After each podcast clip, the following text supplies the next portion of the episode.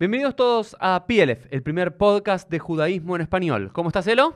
Todo bien, todo correcto. Elo, ¿tenemos alguna novedad? Sí, la novedad es que a pedido de ustedes hemos lanzado una página en internet con curso de judaísmo online. La página es plf.com. Hagan clic en la descripción y allí encontrarán mucha más información de estos cursos. Así que entren y vayan a ver la página que está muy buena. Ahora sí, Elo, si te parece, comenzamos con el episodio del día. Vamos. Hola a todos, bienvenidos a un nuevo PLF. ¿Cómo estás, Elo? Todo bien, todo correcto. ¿Cómo estás, Rab Jaim? Muy bien, gracias. Tenemos el placer y el honor en este episodio número 76 de contar con un invitado especial desde Washington, ¿no es cierto?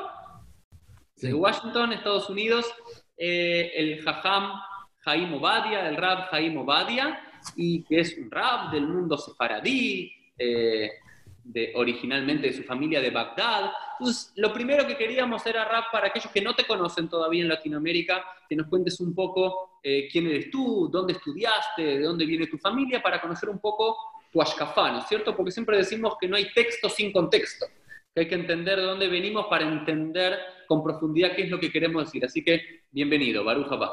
Es verdad. Gracias. Mu- muchas gracias por invitarme. Es, eh, es una idea muy bonita lo que están haciendo con el podcast y estoy honrado de estar aquí. Am, sí, como dijiste, mi familia, eh, ambos mis padres, mi, mi- mi padre y mi madre, nacieron en Irak. Eh, mi padre llegó a Israel cuando tenía siete- eh, 10 17 años. eh, huyó del ejército iraquí, llegó a Israel en eh, 1949, antes de la mayor inmigración de Irak. Mi mamá nació en eh, Irak, pero llegó a Israel cuando tenía tres semanas. Es porque su papá estaba muy activo en el eh, movimiento sionista y tenía que huir de Irak antes de que, antes de que su esposa pudo salir porque estaba embarazada. Entonces, cuando mi abuela dio luz a mi mamá, apenas tenía tres semanas, salieron y llegaron a Israel y estaban muy ah, involucrados más tarde en el, eh, eh, mi, mi- mi abuelo en la guerra de independencia y toda la familia muy sionista, muy eh, cometida al, al país, al Estado y todo eso. Eh, mi abuelo materno llega de una familia de rabinos y autores en Bagdad que anda como 10 generaciones para atrás. Eh, originalmente llegaron de Damascus, eh, la familia Nawi, en el Navi, de apellido. Nawi, N- N-A-W-I, Nawi, eh, llegaron de Damascus en, en, en los en 1700 algo así, y después quedaron en Irak. La comunidad en Bagdad, como dijo usted antes, eh, tal vez la gente no conoce bastante, pero todos siguen estudiando el Talmud Bavli. ¿sí? La mayoría de, de la literatura judía está basada en literatura que fue escrita en Irak desde el año, bueno, y está, estaba la comunidad ahí desde el año eh, 586 antes de la era común, con la expulsión de, de Nebuchadnezzar de Israel, pero se creció bastantemente después de la destrucción del templo. Eh, se mudaron los hajamim de la Mishnah, allá establecieron una comunidad, no había persecución tal como eh, ah, hubo en Eretz Israel, entonces pudieron estudiar con más tranquilidad. E incluso el gran Hillel. E Incluso Era- Hillel eh, llegó de Babel a de Israel. Babilonia y se fue para Israel, ¿no es cierto? Había mucho. Es verdad, sí. Pero no lo aceptaron tan bien en el principio, lo, llamaron el, eh, el de Babel, sí, que... ah, pero el Talmud, la mayoría del Talmud fue escrita en Babel. Eh, lucharon por eh, control con el Talmud de, de Israel y ganaron, digamos, no en formas más eh, limpias, sí, había, ah, había problemas, pero de todas maneras ganaron. Pero lo importante de la cultura bablí es que durante 500 o casi 600 años, los Geonim, que fueron los líderes de, las academias en, en Babel, eh, ellos eh, tenían esa mentalidad, esa ideología que, que invitaba el diálogo entre la cultura judía y la cultura general. ¿Sí? Y el estudio de ciencias, el estudio de filosofía y de, idiomas, la poesía y todo eso. Y ese, es el espíritu que los Geonim de Babel inculcaron en el judaísmo de España, que dio luz a la, la época gloriosa de España, a la edad del oro. Eh, de 1300 a casi a 1700 no había comunidad fuerte en Babilonia por persecuciones. La mayoría de la gente se salió del país, eh, parte fueron ah, hacia Irán y lo que es Bujara, esas partes. La otra parte fue a Marruecos. Pero entre los años 600 eh, y podemos decir 1300, la mayoría de la, del, del judaísmo sefaradí andaba en, ese, en, eh, en esa ruta de eh, Babilonia, España, Marruecos y a veces también eh, Cairo. Y hace como 300 años se resucitó ese centro en Babel con hajamim que llegaron de, de Damasco, de, con, con, gente local, con la imperia otomana. Y habían, eh, habían gente de, podemos decir, de un, pensamiento muy abierto, que conocían el mundo general, estaban correspondiendo con todo el mundo, eh, como el Berishá y otros, y hay unas eh, reglas alágicas que salieron de esa época que son muy interesantes, como por ejemplo del Benishai, que se puede usar bicicletas en Shabbat, o que se puede usar, crear un, eh, una mikve, un baño ritual. Eh. Usando agua del, del, sistema municipal y otras cosas así. Uy, qué bueno, qué bueno. De vamos a hablar, vamos a hablar de dos cosas, vamos a hablar, ya, vamos a hablar bicicleta. Ya de, sí, ya, ya de la bicicleta. Sí, no, esa es la bicicleta, te cuento, Jaime. A mí siempre me decían que el Shabbat no se podía no sé si decir con nombre y apellido, ¿no? Pero bueno, el, el, rap Feigestock de Jabad, acá de Argentina, decía, no, no, se puede usar rollers porque los rollers si se te rompen los dejas, pero no puedes usar bicicleta porque si, si te pincha la goma o se te rompe, la vas a cargar por la calle. Entonces, eso es lo que a mí me decía, no sé. Sí, entonces, bueno, si hablamos de eso, cuando el Berisha hizo esa, esa, eh, esa ley, ¿sí? Eh, fue aceptada por en el mundo sefaradí, pero después había gente que decían que el Benishai no, no conocía la rueda eh, neumática. El neumático, el neumático. Ellos dijeron, él, estaba hablando de plástico duro. Bueno, hay mm. una forma muy fácil de averiguar eh, la verdad. Primero, en qué año fue escrita la, la, respuesta y fue después de la invención de la, del neumático. Pero eh, aún más fácil es leer la respuesta porque él eh, él, eh, describe la, eh, la, rueda y dice, hay una, hay una rueda de elastic, que es que plástico, elástico, ¿sí? Que se, que se llena con aire. Entonces yo, quiero, yo quiero contar algo, una inferencia. Yo, yo viví antes de trabajar aquí, trabajar en una keila en Nueva York y andaba en bicicleta en Shabbat eh, y usaba paraguas en Shabbat. Antes de leer tu, tu, tu Teshuvah, rap, usaba paraguas en Shabbat porque estudié el Nodea Beyuda y, y, estudié todos los, los, los mefarshim y todos los poskim que hablaban de la mitría, si se podía o no se podía. Llegar a la conclusión que para mí estaba bien y lo utilizaba y demás, pero por las dudas con la del de el, el llevaba la Teshuvah impresa para dársela a la gente cuando me decía que no se podía. Parece como la, la respuesta más, más sencilla para hacer, ¿no es cierto? Discutir al Benish Ajá, claro. Eso es lo que... Bueno, me dan un segundo, voy a traer mi, mi, mi, eh, mi sombrilla de Shabbat. ¿sí? a, ver, a ver. Dale, dale, dale, dale. dale. Bueno, está muy bueno. ¿eh? a todos mientras, mientras, está viniendo que el rap, ahora lo vamos a conocer un poquito más, viene del mundo sefaradí, del mundo de Bagdad, muy Yerushalmi, muy profundo. Eh, ahora vamos a preguntarle quién le dio la, la teudá, quién le dio la smajá, la ordenación rabínica. Hace poco, hice como... Para que la pensando, ¿Cómo? No, no, no, estaba contando un poco la campaña que, vi que estabas haciendo para que... La campaña de, bueno, eso fue como un gimmick, como dicen, pero dije, bueno, ¿por qué no puedes andar con paraguas en Shabbat? En Shabbat? Porque la gente dice que no se puede, pero hay poskim, como dijiste, Rav Meshash, Rav Lishis de Bar Tiferet Israel, eh, Hatam Sofer y otros que dicen que está, está, está permitido.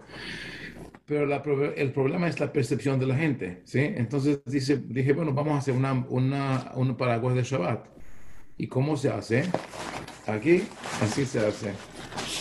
Sobre la... la ah, muy bueno.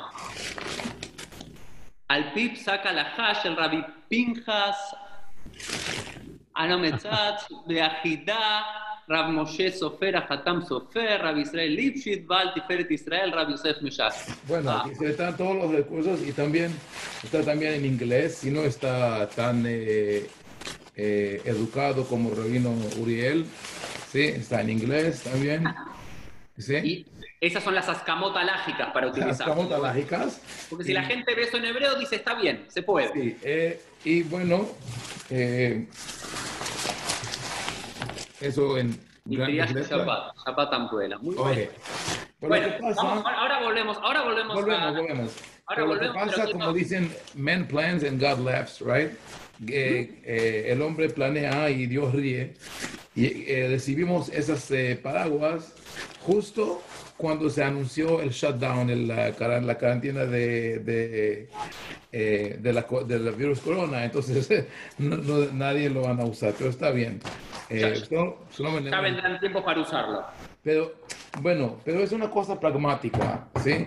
A mí, mi educación, vuelvo a eso, nací en Israel, crecí en una, en, un, en una familia, una casa muy balanceada, eh, con amor a Israel, todos sirvieron en el ejército, mi, mi, mi hermana mayor es profesora de, de, mística judía y filosofía en la Universidad de Beersheba, eh, todos han involucrado de una forma u otra, pero a mí me, me empujaron mis, rabinos cuando estuve en, eh, en escuela, a, ir a yeshiva, eh, a una yeshiva ortodoxa haredi, como dicen que, eh, bueno, fue como un brainwashing, así que... Claro. Eh, ¿Cómo se dice? Em, lavado, de cerebro.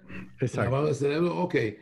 Para que, que no vaya al, ejército, que uno tiene que, que, sentar y estudiar todo el tiempo, pero después, bueno, ahí, ahí estuve todavía cuando me casé eh, a, los 21 años, muy joven, no fui al ejército, y, pero después de unos años en la yeshiva, en el colel, el, creo que la educación de mi abuelo estaba tan fuerte que dije, bueno, no es así, no es, así no es la vida judía, no es una vida de, de, de placer intelectual, ¿sí? Aquí no hay, no hay ninguna eh, devoción o, sacrificio para la gente, ayudar a la gente.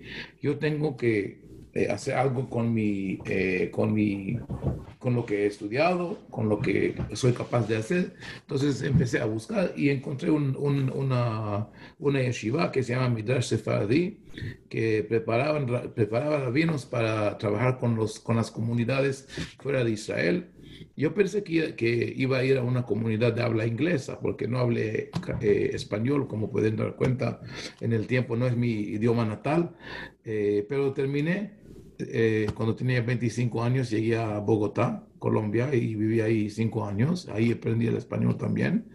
Y después volví a Israel, volví a, ahora estoy en los Estados Unidos ya casi 22 años, trabajando con judíos y no judíos, pero también judíos de, eh, de todos campos y de muchos, muchos diferentes niveles de creencia y de, de práctica. Y con eso llegué a la conclusión que los márgenes, lo que la gente llama márgenes, son mucho más grandes que el centro y que toda esa idea de mainstream, que sea ortodoxo o conservador o reformista, es, es una ficción. La verdad es que la gente que somos tan eh, diversos y diferentes uno del otro, que para dar soluciones alágicas y, y judías, hay, de hay, que, hay que conocer a la gente personalmente y, y escuchar también los cuentos que ellos tienen. Eso es lo que estoy Entonces, haciendo. Eh, gracias por... ¿Y, quién te dio las majá? Las majá es de Ramón de Eliyahu, que fue el chief rabbi, el rabino, el gran rabino. No. Y entonces hace muchos años ahora estás de vuelta en los Estados Unidos, ¿no es cierto? Sí, volví en el 98, 22 años. ¿Qué? Y trabajaste un gran deseo a volver a Israel.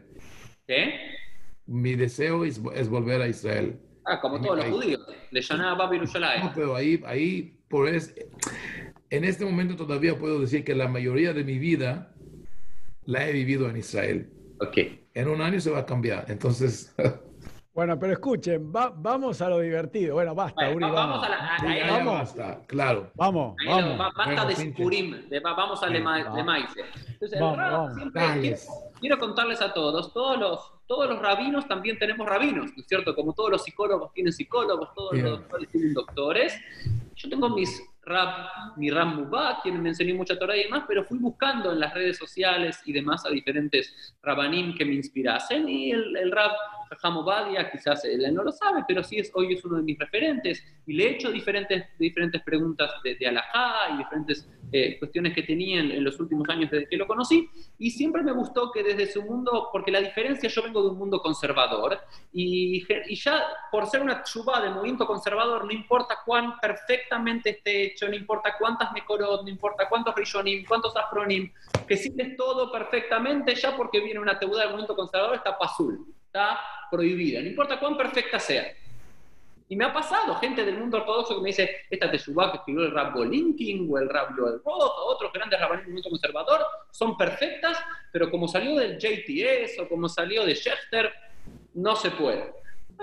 Pero lo que tiene es que hay muchas conclusiones muy similares que un rab que no viene del mundo liberal judío, al rab, después voy a poner una de las eh, cosas que más me gustó que, que escuché un shiur tuyo, decir, ¿por qué no hubo Ascalá en el mundo sefaradí clásico? Digamos, por esta apertura, ¿no? El mundo ashkenazí era más cerrado, entonces la, la, la, apertura tenía que venir por afuera, ¿no? Y a la fuerza. En cambio, el mundo sefaradí siempre fue más balanceado. Ahora igual vamos a hablar de cómo el mundo sefaradí también se ashkenazizó y se jaredizó por influencia del mundo, del mundo ashkenazí, pero siempre me gustó fueron grandes teshubot, y yo diría hidushin, dentro del mundo tradicional, que el Rab Hamobadia aportaba, como por ejemplo, vamos a empezar con alguna de las cosas para ir hablando. Vamos, dale.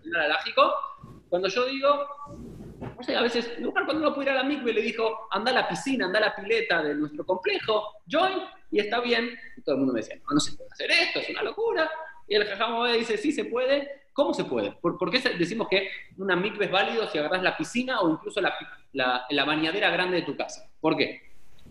Ok entonces, primero que tengo, que decir que eh, apenas empezó ese virus corona, yo dije que, bueno, es uno, de los problemas.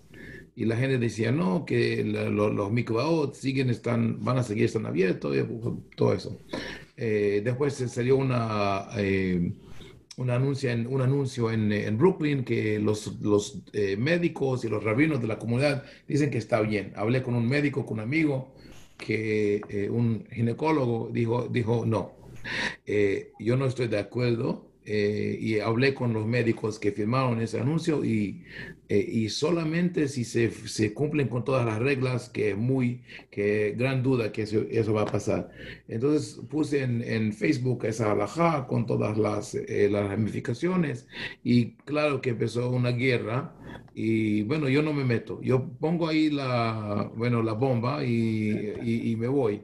Y después de, bueno, unos, eh, unas discusiones, empezaron a hablar de qué tan grande tiene que ser el baño en la casa para meterse de así. Entonces dije, bueno, ya estamos pasando a un nivel. Y bueno, la pregunta ahora no es que cómo, se, cómo es posible, y, sino por qué no. Explícame por qué no. Me dices que está prohibido. Dígame por qué búsquelo. Entonces yo pongo el yugo de prueba sobre la otra, el otro partido. muéstrame que está escrito en la Torah o en, en, en la Halajá, de los Hajamim, de la Mishnah, del Talmud, de, todos esos recursos que dicen que si la, eh, la mujer se mete en la migbe, que no llegue de, de agua de lluvia, de lluvia, ¿sí? o eh, de, de agua natural, que la migbe no es kasher, ¿sí? Y también le muestro bastante poskim que dice que, está, que, que sí funciona. Entonces ahora ellos tienen que probar que eso no es correcto. Después llegaron a la conclusión que eso sí es posible, pero bueno, hay unos que, lo, que los dicen que solamente cuando hay una emergencia eh, y otros que dicen que no se puede, inclusive cuando hay emergencia, porque la gente no sabe la, la diferencia y lo va a usar en el futuro. lo, que yo, lo que yo digo, que siempre tuvimos emergencia, solamente que ahora todos lo sienten y en el pasado solamente la gente que eh, prestaba atención, que estaban escuchando, porque yo hablé con muchas parejas que no pueden ir a la mikve, que la mujer no quiere ir. Pero perdón, Rab, una cosita, Uri, me parece importante por el público que nos suele escuchar, que inclusive judíos, no por más que hay muchos judíos, quiero hacer una aclaración general, porque si no mucha gente no nos va a seguir. Acá estamos hablando de que la migbe, que la mujer cuando está casada, después de que se indispone, tiene que contar cierta cantidad de días limpios, se llaman, ¿no? que aproximadamente son por lo general, ¿cuántos son rap? Son 14 días, y después tiene que ingresar al baño ritual que se llama en hebreo migbe. Ese baño ritual tiene que tener unas medidas ¿no? Esa piletita, esa pileta, después vamos a dejar un link si hay algún video de YouTube con una migbe para que la gente la vea.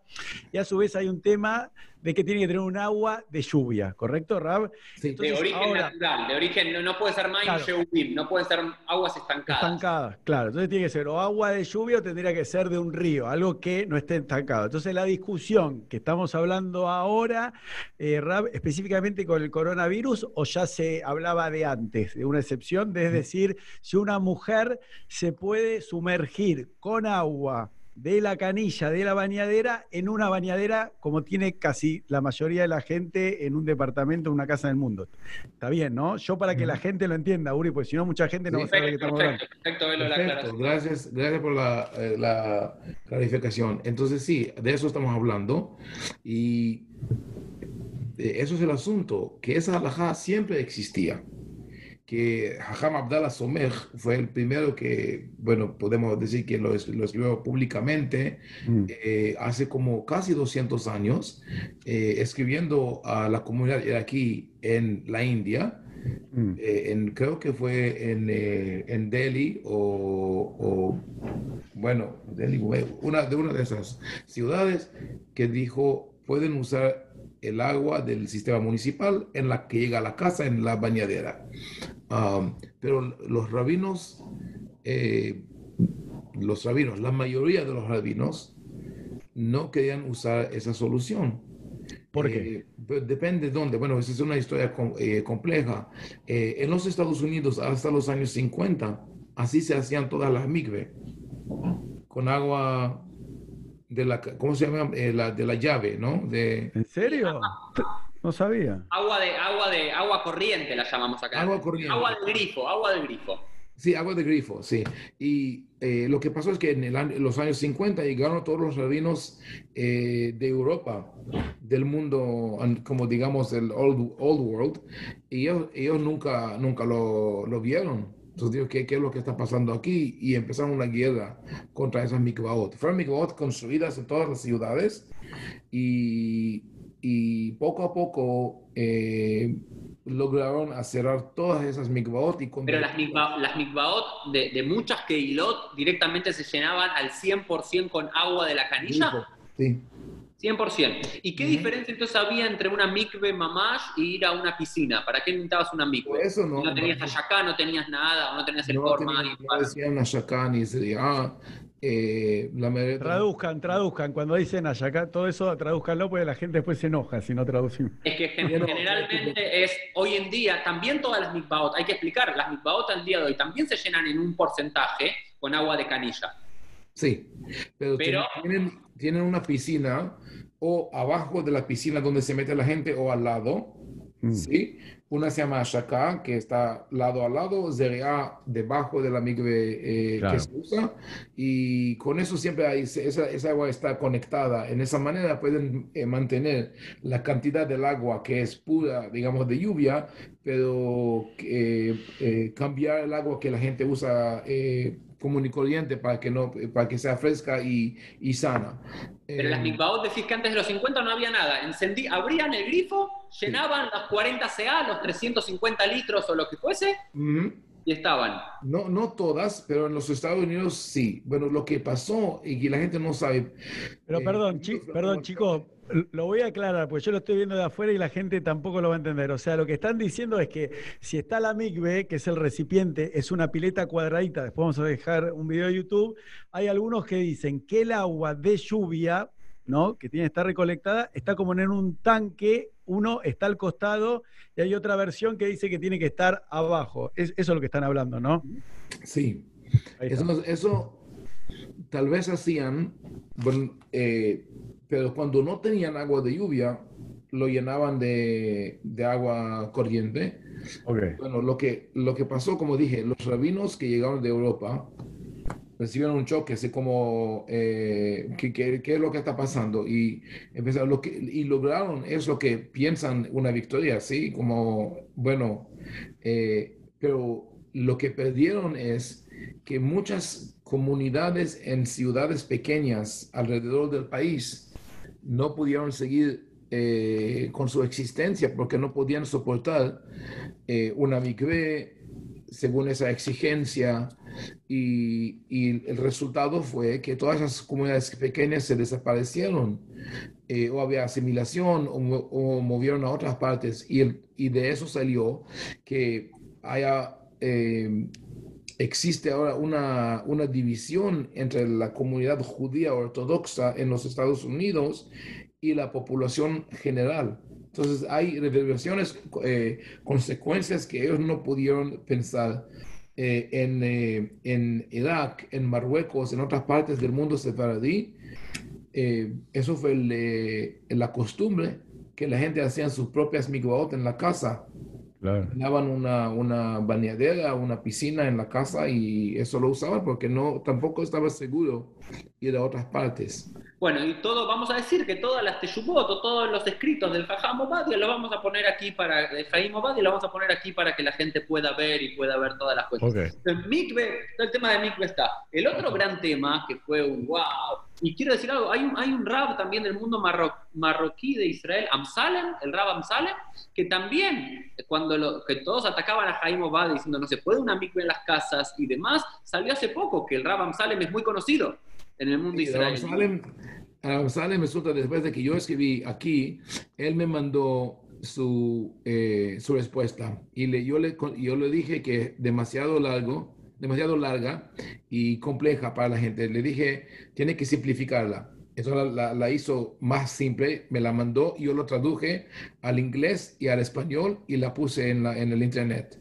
Pero quiero, quiero, quiero que la gente entienda que el Rab Amsalem, que es una de las grandes referencias del mundo sefaradí, no, es, no está en los márgenes el Rab Amsalem. Y él tenía también la, eh, lo aprobó Rabba Bargil, Eliab Bargil, que es Dayan en, en Jerusalén, eh, es uno de los líderes en el mundo alágico israelí, no solamente sefaradí, sino Ashkeni también. Para decir para la gente, ahora pasamos al segundo tema. no, pero para, yo, Uri, si me, se me permitís, por eso, antes de pasar al otro tema, para que se termine de entender, yo que lo veo un poco más de afuera, es que todas las mujeres ortodoxas, como tienen que ir una vez por mes a la Migbe, que es un lugar que se va y que creo, no sé, eh, corríjame, pero en casi todos los lugares del mundo o hay que pagar o hay que hacer una donación, es una complicación para la mujer, ¿no? Tiene que ir a un lugar, eso te lleva un tiempo, tiene que dejar a los hijos, no sé, en un lugar, en su casa, solos, que estamos hablando, por eso, porque la mayoría de los judíos, las parejas casadas, y bueno, y ni que hablar las no casadas, la mujer no va a la mikve todos los meses o se va de viaje a otro país y tienes que averiguar cuándo vas a ir a la mikve, cuándo vas a estar, eh, eh, te va a terminar el, ciclo menstrual. Entonces, todo lo que estamos hablando, capaz que la gente nos mira como locos y hay gente que es algo esencial en su vida y que si no pudiera no, pero eso, pero pará.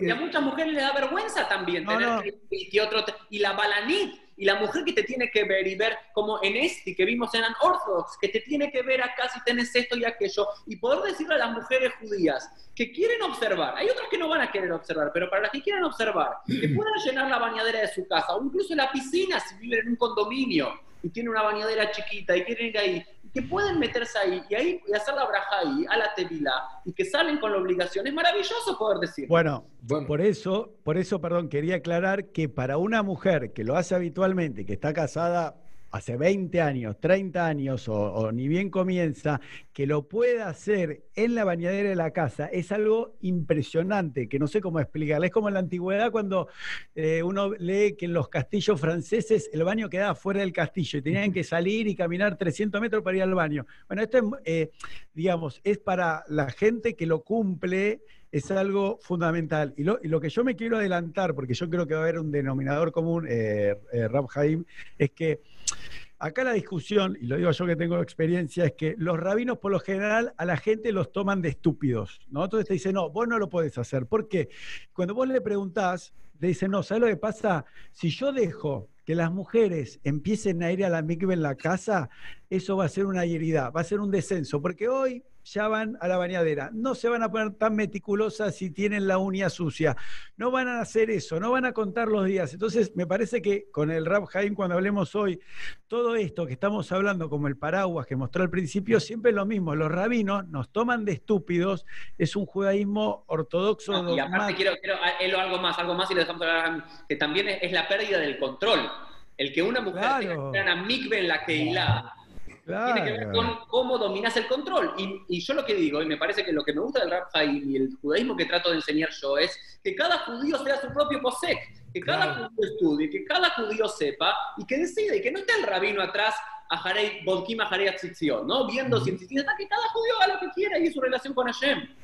¿No? Sí, eso es lo que, es lo que, que eh, mencionó y Rabino también, esas son las cosas de verdad que eh, guían mi, ideología, porque lo yo que digo, el mundo ashkenazi, el mundo haredí que sigue el mundo ashkenazi, dice o todo o nada, ¿sí? Claro. O baja al amigo como yo digo, o que no lo haga. Y no me importa si no lo haces, no es parte de mi mundo. Yo digo no, todos son parte de nuestro mundo. Sí, y yo conozco, como usted dijo, los casos, las mujeres que no pueden salir de la casa por la noche porque, porque tienen niños chiquitos o sienten vergüenza ir a, a una calle oscura donde hay un hombre que guarda eh, la micve. Habían cosas también de, de, tragedias, de... Eh, el rabino de, Washington también, que está preso por eso, ¿no? Por poner una cámara. Claro. Y acá también en Argentina, en Jabada de Historias, y en otros lados ah, también. ¿eh? Bueno, no, no, ni me cuenta. entonces, sí, yo, yo siempre decía que hay mucha gente que quiere hacerlo, pero no pueden. Y si nosotros no, le demos la posibilidad y también no, lo, no, los, no tratamos a la gente como estúpida, sino que podemos explicar las leyes y el análisis, la gente va a saber qué es lo que tienen que hacer. Y bueno, te doy un ejemplo, una, una señora de, que fue con toda la familia a Abu Dhabi, ¿sí? O a, a Dubai tal vez. Y ella me llama, ¿dónde voy a ir a la mikve? No, claro. Eh, no puedo meterme al, eh, al, al, mar porque hay muchos tiburones, hay aguas eh, calientes, agua tímida, tibia. Entonces le dije que vaya a la piscina, estaba muy, muy feliz también. Con eso, es una mujer que generalmente va a la mikve, pero en esa ocasión perfecta solución. Sigamos con otros temas, quizás un poquito más cortos. Bueno, no, yo no fui yo, fue... No, no, no.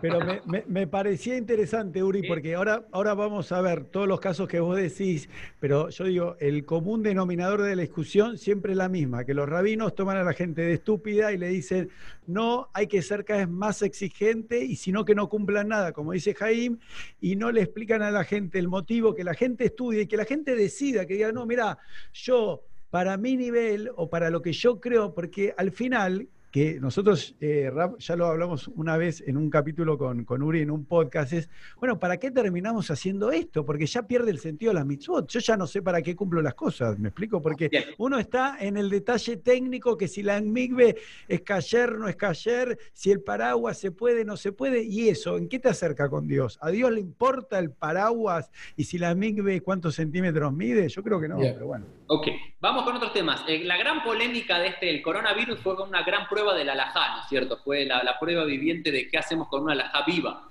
¿no? Con alajá le maasé, Torat Jaim, y hubo muchos cambios alágicos, ¿no es cierto? Eh, que tiene que ver las primeras, si había que besar la mesuzá o no, y mucha gente, ¿no? Cuando no besabas la mesuzá, decía, ¿cómo no vas a besar la mesuzá vos, Rabino? Yo le digo, no, no hay que besar la mesuzá, Si querés, mirala, pero ni siquiera, pero entonces, hasta que el Rab Arrashid de Israel, el Rab Lau salió a decir que no hace falta besar la mezuzá, pero hay gente que cree, hay gente que nunca distinguió cuál es la diferencia entre alajá, entre minag, entre doraita de Rabanán, si es una costumbre, si es una ley, si su origen es bíblico, y así que el budismo es todo igual.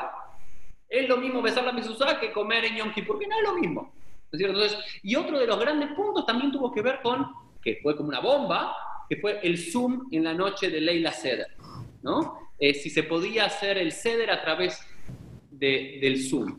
Y también eh, fuiste un halutz, fuiste un pionero, antes de, que, antes de que salgan en Israel también unos rabinos de origen marrocano a decir que se podía hacer en estas circunstancias. ¿Cuál es la lógica? ¿Por qué alguien que está acostumbrado a no utilizar electricidad en Shabbat eh, o en Yom Tov estaría bien a utilizar el Zoom? ¿Cuál es la lógica, el racional detrás de este saco?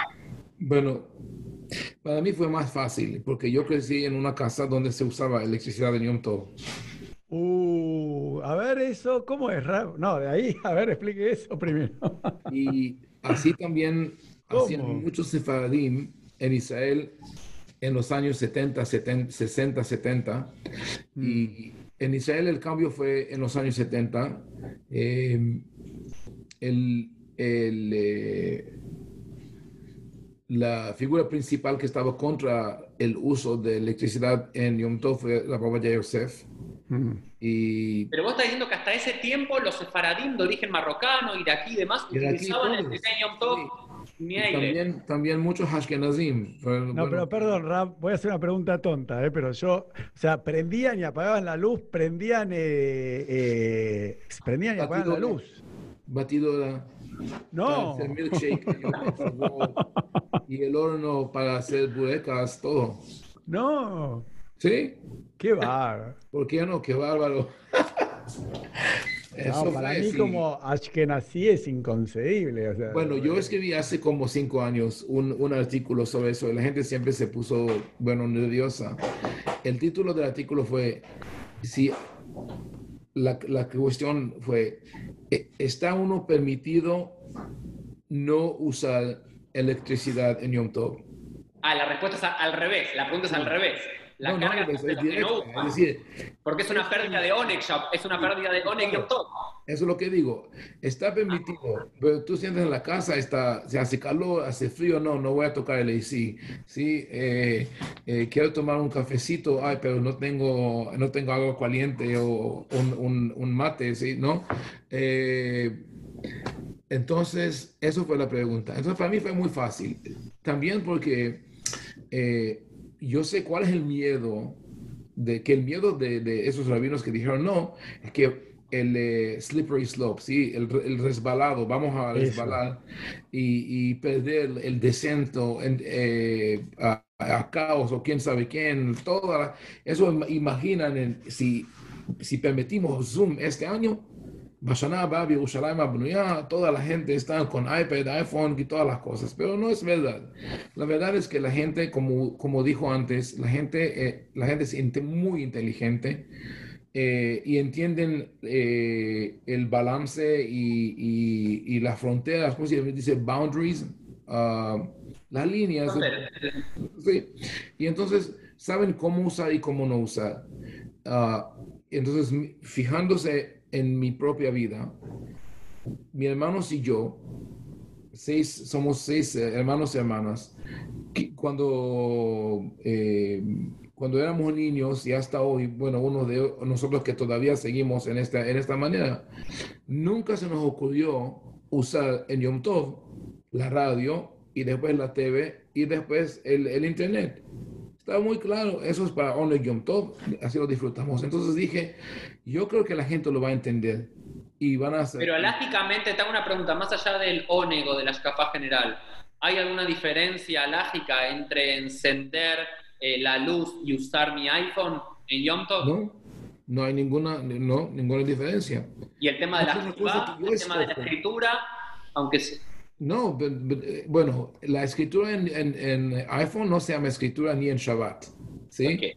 Si uno, digamos, manda un texto en Shabbat por su iPhone, puede ser que, bueno, hay problema con electricidad, pero no con escritura, porque eso no se llama escritura, son eh, eh, señales electromagnéticos que no, que no tienen existencia física. Y entonces no lo utilizamos o tú no lo utilizas simplemente por Minat o simplemente por ONEC o simplemente para diferenciar de un de Yo escojo, yo, es, es mi decisión de no usarlo en Yom Tov porque me va, me va a interrumpir mi onda en Yom Tov. Le doy un, un, ejemplo como un poquito más extremo del mundo eh, religioso. Una pareja que yo conozco que vive en Nueva York, que son eh, sefaradim, que son observantes, los niños en, en, escuelas judías, quiere decir que pagan bastante dinero para que haya educación judía y observan Shabbat, pero utilizan eh, electricidad en Shabbat para prender la luz y, y, ver la TV, está bien, en la casa. Y yo sé que eso lo, estamos hablando abiertamente de eso. Entonces, eh, eh, consiguieron, el, eh, mi, mi, amigo, el esposo consiguió una, ¿cómo se llama? Ups, se me, salió, me salió el nombre. En inglés, en inglés. No, no, no, no, el, el carro eléctrico. Ah, el de, el de Munk, el de lo... Eh... ¿Cómo se me veo? Eh, bueno, se, se, me fue el nombre, un momento. Los autos eléctricos, Elo, ¿cómo se llama? El que, Tesla, Elo... Tesla. El Tesla, sí. Estoy pensando que, bueno, Nicolo Tesla ok. Sí, compró un Tesla, entonces le, le pregunté, ¿lo usaste en Shabbat? ¿Sí? Porque tú usas electricidad en Shabbat, entonces usaste el carro Shabbat. Me dijo una vez. Una vez en el verano estamos en, eh, eh, en, en, en, la playa, bueno, en, en New Jersey, eh, teníamos que ir una, un, un, bueno, y que, y que la esposa me dice, mm, no, no me gustó. Y el esposo dice, ah, pues está bien, pero no lo voy a hacer otra vez. Quiere decir que para esa familia, esa fue la línea, ¿sí? De, bueno, ellos eh, eh, probaron y decidieron que no. Y, y eso creo que así se va a formar el futuro del judaísmo, tal como se hace en todo el mundo con el Internet, estamos en, una, en un nivel más globalizado, que el, el judaísmo se va a, a, cambiar de una forma orgánica, en una forma... Y mucho más, eh, digamos, de alguna forma, por decirlo, autónoma. Autónoma, sí. Y no tanto así como de, de, del rab que... No, no, de, no, no va a llegar de arriba, de control de los rabinos, sino por abajo, por el entendimiento de la gente pero la gente tiene que saber para eso, para eso está nuestra función, para que la gente sepa. Exacto. Y yo también así eduqué a mis hijos, a, a, aunque la mayoría salieron jaredí, pero eh, yo veo que en educación funciona así. Si tú eh, impone algo sobre alguien, lo va a rechazar. O lo va a hacer, pero con, eh, con odio. Pero si tú le des a la gente la opción, ¿sí? De escoger, especialmente si, lo, eh, si los enseña. ¿Qué significa eso? ¿Qué significa eso? Escoge. Cuando yo escojo, es mío. Es mi decisión y la voy a defender. Entonces estoy, muy, estoy más cometido. Entonces, ya tenemos Mikve. Ah, Elo, ¿querés decir algo? no, no, que, no, no, no, pero yo también, yo vuelvo a conceptos generales que vamos a ir aplicando los ejemplos que vos das, que está muy bien eh, que usó ese mismo término, eh, slippery slope, no sé cómo se traduce al castellano, o sea, como que una pendiente resbaladiza, que el motivo por el cual en muchos países del mundo y en algunos estados de Estados Unidos, y sobre todo en Argentina, que yo estoy en contra, se utilizó las mismas técnicas que utilizan los rabinos con el miedo con los judíos. Entonces decía, nadie puede salir a la calle porque se va a morir. El que transgrede una mitzvah se va a morir, va a arder en el, en el, en el infierno. Y la realidad que a mí me parece una estupidez, que igual es tema de otro podcast, pero si se mueren 18 millones de personas por año de, de cáncer, ¿no? Que, eh, perdón, de enfermedades cardiovasculares, que serían evitables, porque se mueran 50.000 personas en Estados Unidos, digo, bueno, que la persona que está en, riesgo, que se quede en la casa y que no salga.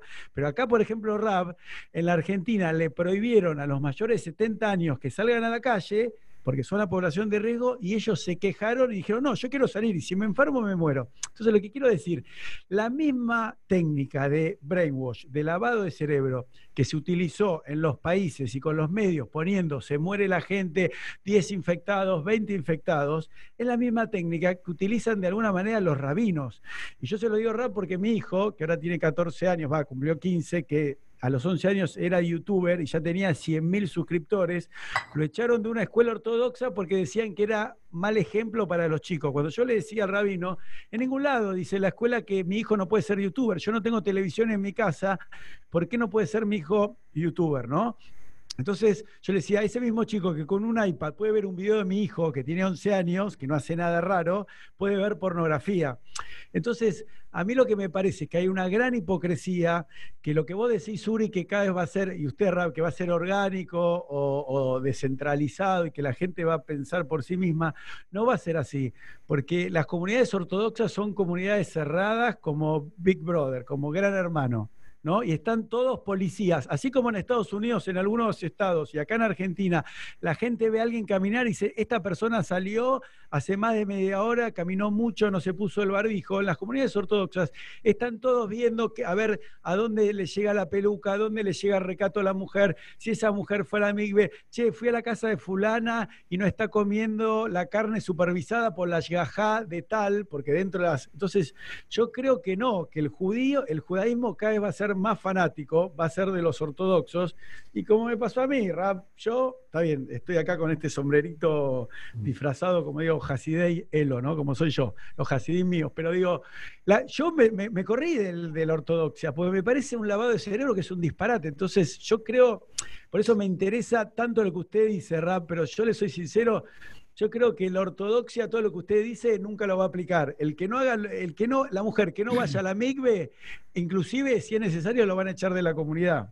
Pero, y el que haga, el que haga migbe en la casa, va a ser como yo con mi hijo que era youtuber. Va a decir, no, mira, la, madre no, no fue a la migbe, este hijo que nació no está ahora, no, no lo podemos aceptar en la escuela, se tiene que cambiar. Van a ser así.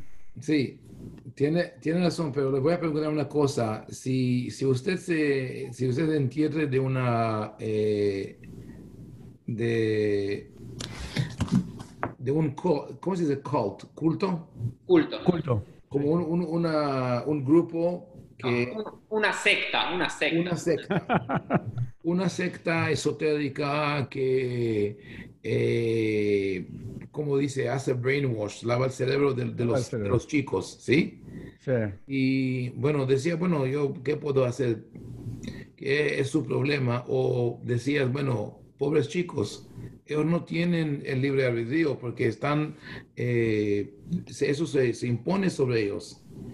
Eso es lo que yo siento, como conozco la comunidad bien, como todos vieron a Unorthodox, ¿sí? Y bueno, otros, otras películas, otros programas que hay hoy, eh, Stiesel, inclusive, aunque más, un poquito más balanceado, eh, pero yo conozco la comunidad bien y yo dije hace años que no se puede separar en la gente, en, en, en cualquier nación, pero hablamos de la nación judía, entre los ortodoxos, no ortodoxos, eh, conservadores, reformistas, todos somos judíos, todos tenemos un destino común. Y ahora, bueno, hace años, como yo eh, también soy eh, facultad de enseño en una academia de religión que no es eh, que no pertenece a ningún movimiento, es post-denominational. Entonces tengo se llama? Academy for Jewish Religion en California y eh, empecé ahora, estoy abriendo mi propia, mi propia escuela que se llama Rimón y esa es la, esa es la dirección. Eh, yo dije, yo di una clase a mis, a mis colegas, todos rabinos, profesores, y les dije, tenemos que trabajar juntos para cambiar la mentalidad de la comunidad ortodoxa, porque eso no va, bueno, yo, es que no es posible. Yo digo que no va a poder. Pero lo, que digo es que... ¿Qué estamos tratando? ¿Qué, estamos, ¿Qué es lo que está pasando? Bueno, en, en Israel, la comunidad ortodoxa exigió que tenga su propio sistema de educación, ¿sí? Sin ciencias, sin matemática. Bueno, ¿y qué hizo la población general? Sucedió ¿saben qué? Que viven su vida, yo a mí no me importa. Bueno, quédese en su gueto. Inclusive cuando trataron varias veces a traer con lo que se llama core studies, los estudios esenciales, eh, ellos ya empezaron demostraciones, dijeron una, una guerra civil, entonces dijeron, bueno, no importa. Pero, ¿qué fue el, ¿cuál fue el precio? El precio fue igual en Estados Unidos, que esas comunidades, cuando llegó eh, la cuarentena de, de, del virus, dijeron, bueno, eso no lo creemos, eso son unas bobadas y no importa. Y entonces salimos a la calle, vamos a tener eh, eh, funerarios y bodas con miles de gentes. Todavía siguen en, en, eh, en Nueva York haciendo mini y todo eso. ¿Y, ¿Y quién está pagando el precio? Toda la comunidad todos los judíos, cuando las mujeres en el mundo ortodoxo no reciben la educación propia o que no le dan el derecho de hablar o de, o de existir, todos sufren, todos sufrimos. Hay mucho talento allá que tenemos que, eh, contactar. Bueno, entonces, en, mi, opinión, la forma de cambiarlo es eh, educar educadores. Bueno, vamos a seguir. Gente provocador, un agente eh, activo si yo tengo, tengo unos estudiantes o, vale batim, gente común que leen mis cosas como you know, 10 años o algo así, y me dicen, tenía un, un argumento con una persona y le cambié la mente. Bueno, es una, es una victoria para mí.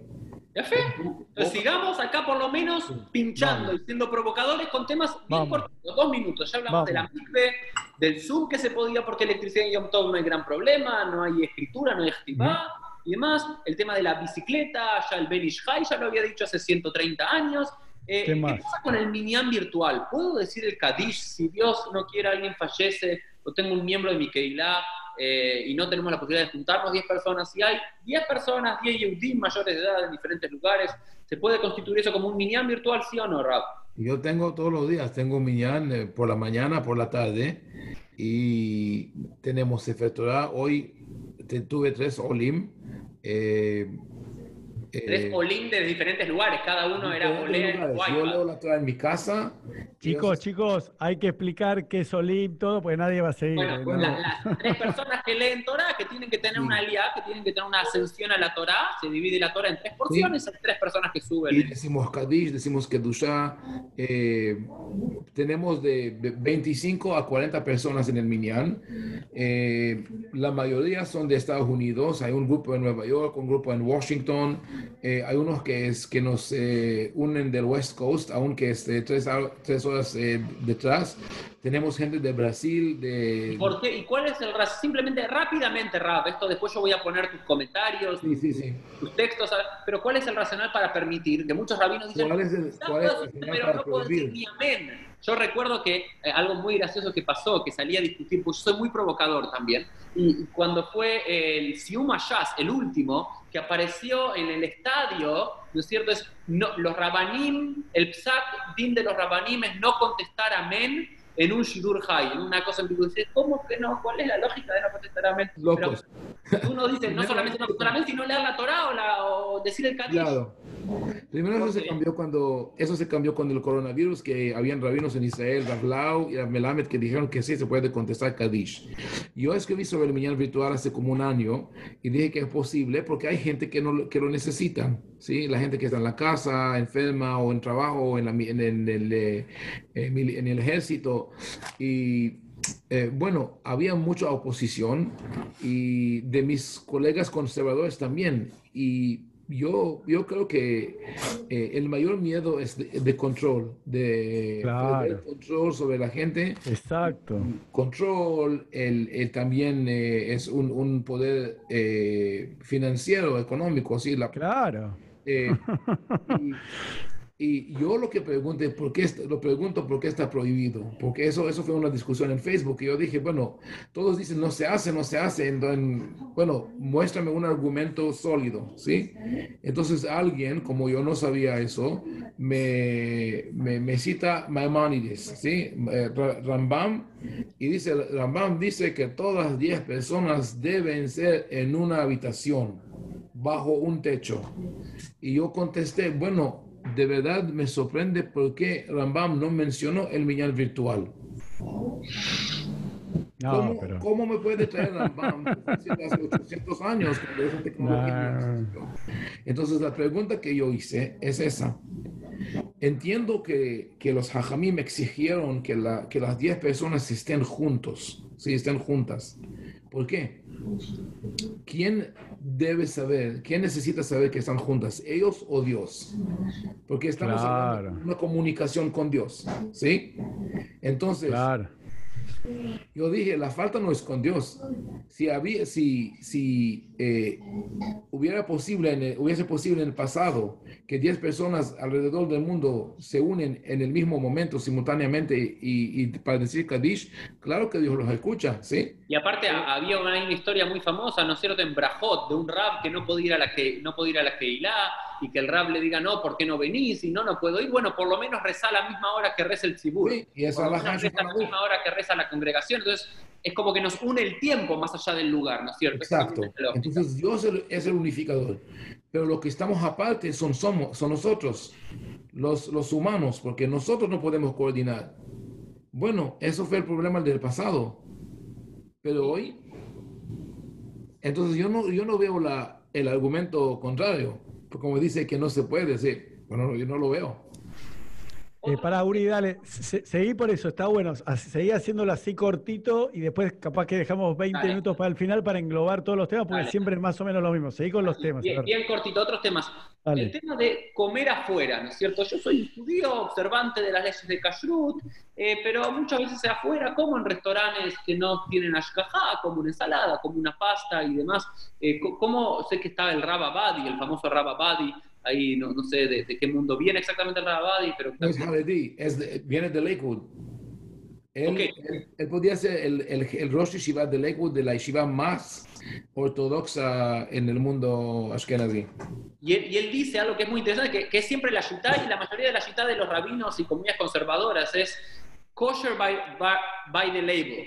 ¿sí? No, no, no, no, que el kasher no tiene que ser porque tiene un sello de kashrut, sino porque vos ves los ingredientes y si no hay ningún ingrediente prohibido, está permitido. ¿Cómo, sentís eso? ¿Cómo, sentís vos en tu vida el tema de kashrut a ese nivel? Que también es un gran tema por el costo que tiene el costo económico que tiene y no encontrar, yo veo gente que come durante una semana solamente fruta y verdura, bueno, él lo come toda la vida fruta y verdura nada más, ¿no? yo, por eso tengo mi opinión, porque me, adelanto, Jaime, ya, que hablo, me adelanto, Jaime.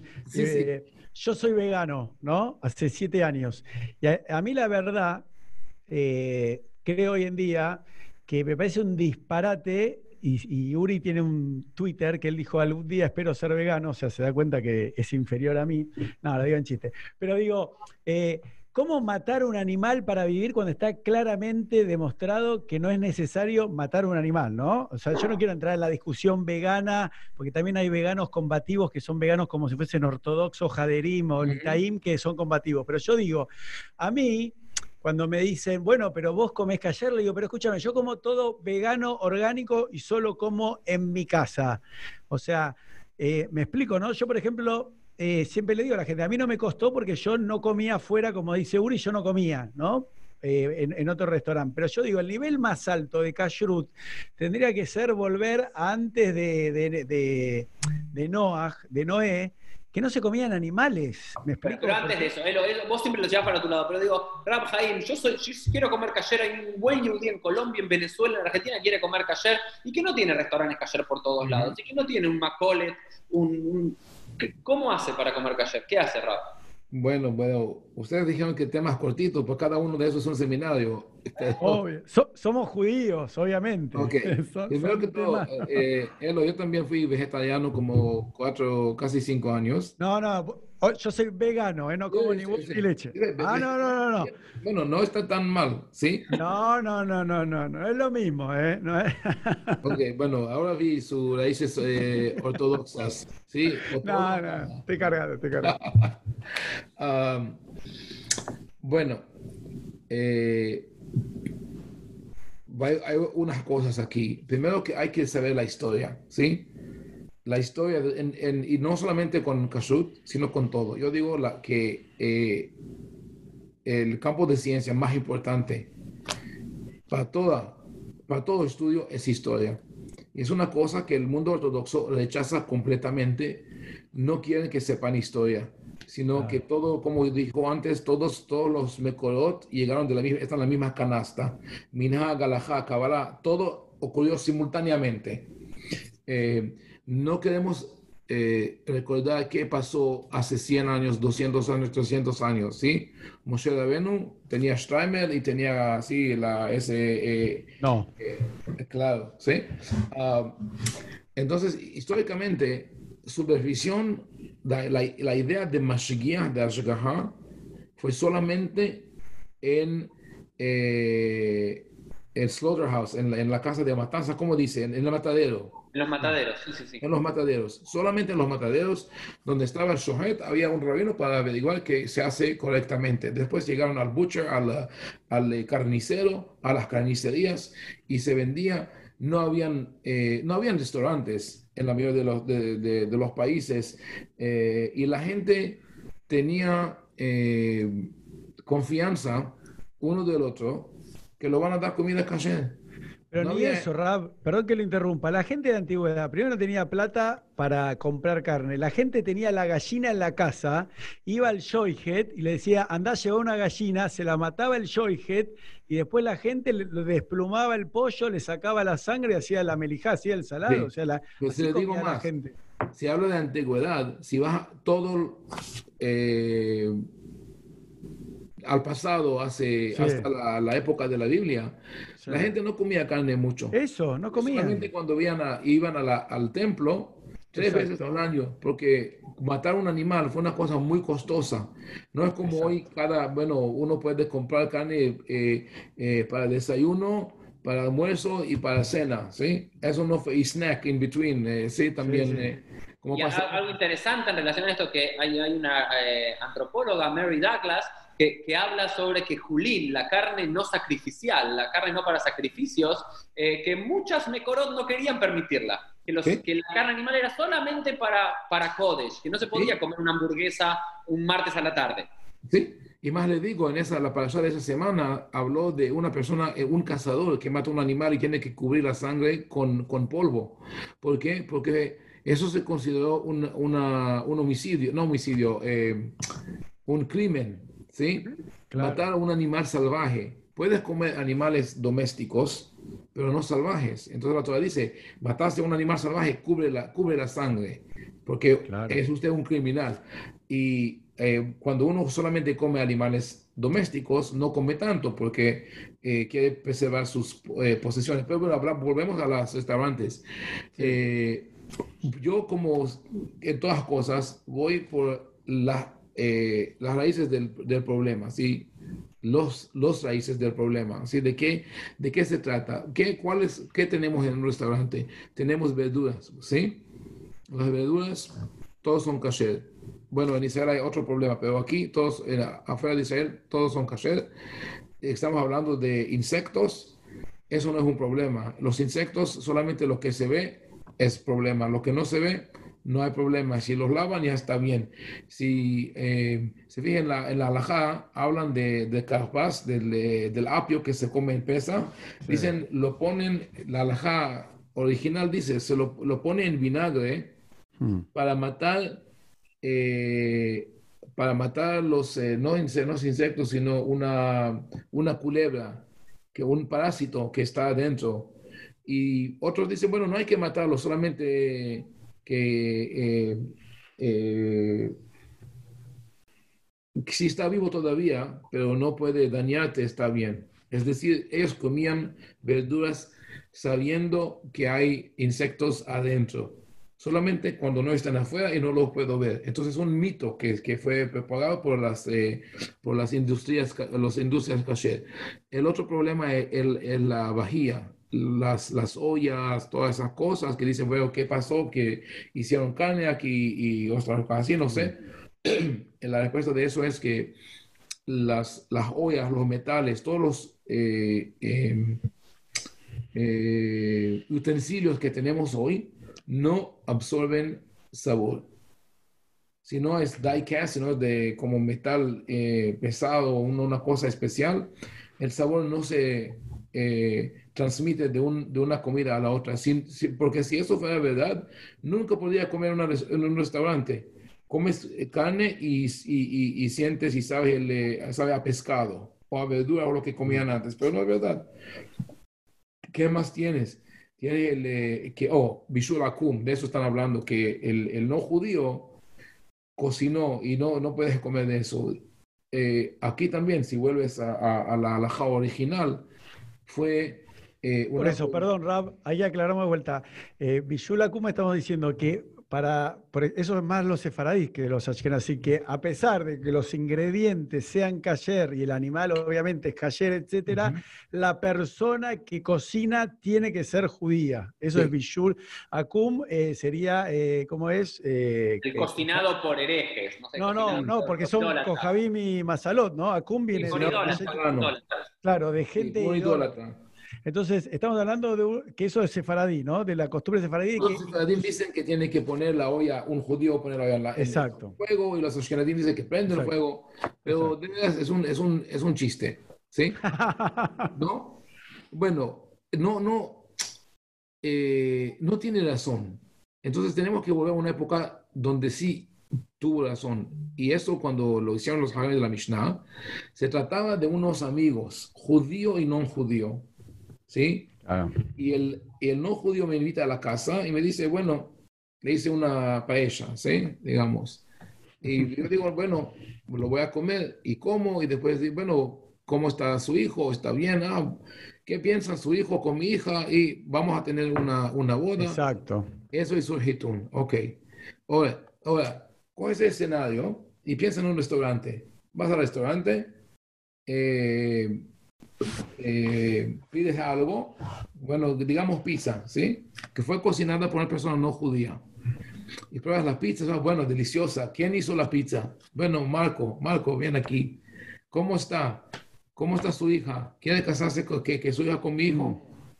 O, eh, bueno, si lo lleva hasta al extremo, están hablando de lata, sí, tuna enlatada, atún enlatada que llega de, de, de, de Filipinas, ¿sí? No se puede comer porque fue cocinado por los judíos. Mi hija no va a casar con el trabajador de, de, esta... Eh, bueno, pero Rab, a ver, ahí, voy a pincharte yo un poco. Entonces, ¿cuál sería el sentido de mantener el vino cayer? Oh. Yo iba a decir lo mismo, yo iba a decir lo mismo. El, el vino cayer, y que hay muchas de del movimiento conservador, de la famosa de Dorf y bueno, Por eso. no, hay, razón, porque si los productos, los productos, los ingredientes están permitidos, y el tema de ya el Nesek no existe, porque con ese vino no hacen eh, cultos idolátricos. Y tampoco hay ni no hay ninguna razón por la cual te casarías con alguien por tomar ese vino. ¿Cuál es la diferencia? Si puedo tomar con mi amigo no judío una cerveza, ¿por qué puedo tomar con mi amigo no judío también un vino sin ashgaha? ¿Cuál sería Por eso, perdón, antes de la respuesta de Rab, Uri, hago un repaso para que entienda la gente. O sea, la cerveza en principio, como está hecha de cebada, es cayer. El whisky es cayer, el vodka es cayer. El vino se hace con uva. La uva es una fruta, un fruto cayer. Ahora, los vinos tienen que estar supervisados por un rabino para que sean cayer. ¿Por qué? Porque se usaba para hacer libaciones en el templo. Hay todo un tema de que tiene que estar supervisado. Pero no solo eso. Eh, un, vino cayer, si lo ve un no judío, lo hace taref. ¿O no, Rabo? Ahora lo ves eh, no, si lo abre. Está abierto, sí. No, hay algunos que dicen... Sí, que no, que inclusive, claro, una vez abierto, si lo ve, yo abro un vino y, si lo sirve, ya no es cayer. Entonces están eh, los vinos, ¿cómo se llama? Ahora se me fue la palabra. Los que son Mebullal. Sí. Oh, claro, entonces, mi bullal, hay una trampa cayer que si vos a un vino que ya es cayer, lo hervís, ya lo puede ver o servir un goy. Entonces estamos hablando de eso, para que entienda la gente el nivel de disparate que estamos hablando. Bueno, Raúl, ¿cuál es tu respuesta? Bueno, yo le pincho de vuelta. Como su pregunta, si fue eh, así independiente, es válida, pero no que no le use como analogía porque dijo, bueno, si eso está permitido, también está el vino, ¿no? Mm. Eso, no, eh, bueno, estoy, lo digo en chiste, sí, que broma. No, ya fe, ya fe, no, está, está, bien, pero digo, para, para seguir... Lo que pasa es que en muchos argumentos alágicos, eso es lo que pasa. Yo digo, bueno, así se hace, entonces alguien me dice, bueno, si eso está permitido, eso también está permitido. Y digo, bueno, ¿por qué no? Bueno, yo, yo sé lo que no, no fue la intención. Entonces, Pero ¿cuál es su posición, Rab, respecto de un, que todo el vino es kasher? Cualquier vino, uno que yo compro en el supermercado es kasher. Bueno, con la excepción de un vino que en donde se puso eh, jamón molido, ¿sí?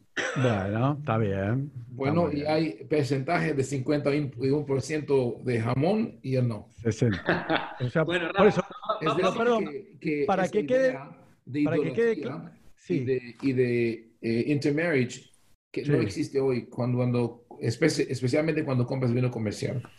Bien. Bueno. Quiero, quiero, quiero ir cerrando, porque hay, otros temas más interesantes. Está también el tema de este año, que fue muy particular, y yo también saco una chuva al respecto en relación a la harina de la matzá. Por ejemplo, ¿qué, qué, pasa si no tenemos matzá? Y me llamaba gente de diferentes eh, comunidades de Venezuela o de Colombia, de comunidades donde no había, ¿no? por el coronavirus, no llegaban los paquetes de matzá de Estados Unidos o de Israel, o, de, en Francia mismo en Francia, sí. Digamos, estaba cerrada y la gente no podía salir, entonces eh, una de las preguntas que me digo es, ¿qué pasa si no encontró vino cayer? ¿Con qué hago las arbacosot? ¿Con qué hago las cuatro copas? Y yo le contesté, escribí mamá al respecto, dije, con cualquier bebida alcohólica que sea le pesas, ¿no es cierto? Y si no, agarra uvas, exprimilas y ya está. Eso es. Pero también tú escribiste que podías ir a comprar harina a una, la harina 4 ceros, la harina común y corriente, y con eso hacer matzá. Yo veo que gente salió como, como se dice, con los tapones de punta. ¿Cómo se va a permitir eso? Y vos simplemente citaste el Shulchan Aruch. Sí, así dice el Shulchan Aruch. Shulchan Aruch dice, si no, si no consigues quemas de matzah, puedes comprar cualquier quema minashuk del mercado. Entonces la gente decía, pero no, hoy se procesa la harina, el trigo con agua. Les dije, les dije en el, en el pasado, lo procesaban con más agua de lo que hacen hoy. Pero ¿sabe qué? La, la, eh, la prueba más fuerte es sus ojos, porque la Torah no está hablando con científicos, sino con, con gente común. Pon el harina, ponga harina en la mesa y mire cómo es Hametz. Es un polvo. Estamos hablando de, de pan, ¿sí? Fermentada. ¿Alguien puede decir que la harina está fermentada? Que, fue, sí, pan con levadura. ¿Dónde está la levadura? No sé, no sé, Leo. No, por eso, perdón, Rab, antes que siga, Uri, voy a hacer de vuelta la aclaración porque la gente no va a entender. O sea, en Pesach, que es la, fiesta de Pascua judía, en recordación que los judíos salieron apurados de Egipto, hicieron un pan que no llegaron a leudar, a que se eleve. ¿No? Entonces, en recuerdo de eso se come un pan ácimo, que vamos a poner un link en un video para que lo vean, que es la matzá, que está prohibido en Pesach comer hametz, que es todo ¿Cómo se traduce Hametz? O sea, toda... Leudado, leudado. Leudado, está bien. Entonces, la matzá, porque a veces la gente... ¿qué es? no es eh, leudar. Leudar. Está bien, pero eh, es válido porque cuando uno habla con una persona que está fresca, que no está influenciada, me dice a mí, pero no entiendo, Elo, ¿cómo comen eh, la matzá que es de harina, sí, la galletita, el pan, todo eso está prohibido. Le no, porque la matzá se hace de una harina que como dice Rab, es una harina triple cero, cuádruple cero, no sé cómo se dice en otra parte del mundo, blanca, que se aseguran que se cocine en menos de 18 minutos, ¿no, Rab? Pero sigue siendo de harina de trigo, que es todo lo que está prohibido, pues no se puede comer, yo no puedo ir a comprar pan a una panadería, no puedo tener galletita, no puedo tener cerveza en mi casa, no puedo tener whisky, ¿no, Rab? ¿Estamos de acuerdo? Entonces, no, pero a veces mismo los judíos no lo saben. no, pero escúchame, la macha es de harina, le digo, ¿de qué te crees que está hecha? ¿Sin gluten? Le digo, ¿o no? Hay sin gluten, hay sin gluten también. No, no, está bien, pero el RAB está explicando qué dijo a, la gente, pero para, para que se aclare, que cualquier persona que no pudo hacer la matzá, al igual que yo cuando fui a la yeshiva en Israel, había chicos que hacían matzá a mano, eh, la shmurá, la cuidada que la hacen a mano alguna, es el rap dice, vayan, compren en el supermercado harina común y hagan la matzá ustedes, ¿sí o no, Rap? ¿Qué dijo usted? Eso es lo que yo dije, sí. Bueno, listo, eso. Sí, sí. y que no compren, yo lo que dije, que no compren, eh, no necesitan comprar el, eh, la harina especial para pesas, que se hace de una cosecha seca que no, nunca tocó agua. ¿Sí? Claro. Es muy cara, muy costosa y como en este año fue muy difícil conseguirla, inclusive, como dije, en Francia, que es un país desarrollado, no había, no podían salir al supermercado y comprar harina o matzah. Entonces, hay, muchos temas más interesantes, pero creo que esto ya por lo menos muestra la shkafá, muestra la ideología, muestra hacia dónde apuntás en, tu Torah. Eh, quiero darte las gracias por venir aquí, por sumarte al programa, eh, para que más gente pueda conocerte y conocer tus escritos y que, de vuelta, antes tu rap tenía que vivir en tu ciudad, ¿no es cierto? Y antes tenías que irte, ¿no es cierto? Dice, vete a un lugar donde esté tu rab, donde haya un lugar de Torah, y hoy el mundo se convirtió en un lugar de Torah, hoy la internet es el lugar de Torah, así que es un privilegio haberte escuchado, me quedaron varios temas, el tema del Erub, el tema que vi que vas a ordenar también a mujeres como rabinas, ¿no es cierto? Eh, que escuché algo muy interesante hace poco, otro rab eh, ortodoxo, el rab eh, Sperber, que también comenzó a darle eh, asmajota rabinas y que dijo algo muy parecido cuando dio la primera asmajá, dijo, me tienen que venir a decir a mí por qué no puedo hacerlo. No, me, no tengo que explicar yo por qué le doy una ordenación rabínica a una mujer, sino por qué no debería. Exacto. Fue mi profesor en eh, Bailán. ¿Ah, sí? Sí, sí. Un caón. Eso es simplemente para, para terminar ¿Cuál, es tu mensaje, cuál es tu Torah para la gente? ¿Cuál, ¿Qué es lo que quieras que un yudí, un judío que, te esté escuchando sienta y viva en su judaísmo? ¿Cuál es tu mensaje? Bueno, hace, hace unos años cuando empecé eso, cuando decidí salir de, de posición de rabino de comunidad y ser como educador por la red, eh, empecé una organización y alguien me dijo, bueno, ¿cómo, cómo lo vamos a llamar? No, no sé. Estuve pensando y dije, bueno, ¿sabe qué? Lo vamos a llamar Torah Be'ava. Y con eso quedamos. Torah Be'ava es Torah con amor. Quiere decir que la forma en que observamos la Torah debe llegar de amor y de, una, de, de un sentido positivo. Y si uno eh, cumple con las mitzvot por, eh, con un sentido de culpa, o de transgresión o del eh, eh, miedo de castigo o de, de, este, de, de, ser excomunicado, ya está malo. Uno debe, uno debe moja si amas al prójimo como a ti mismo. Quiere decir que primero tienes que amar a ti mismo, tienes que eh, tener esa, esa confianza, ese amor a sí mismo y compartirlo con el mundo. Y resulta que si uno no se siente, uno no siente eh, cómodo o, positivo con la mitzvot, con la mitzvot que, que, observa o con la Torah que estudia, es porque algo está, algo está mal. Entonces tiene que estudiarlo, tiene que meterse en eso y, y, y ver cómo hago la halajá y la Torah compatible con, con mi personalidad y con mi vida. Y entender que hay muchas opciones y tenemos que respetar a todos. Eso es mi mensaje en, un, en, un, en una frase. Al Regelajat. Al Regelajat, sí. Bueno, gracias Rab, muchas gracias Rab Jaime Obadia, muchas gracias Elo y nos vemos Dios mediante en el próximo episodio. Gracias por invitarme. Mi primera vez en Argentina. Chao. Chao. Thank you.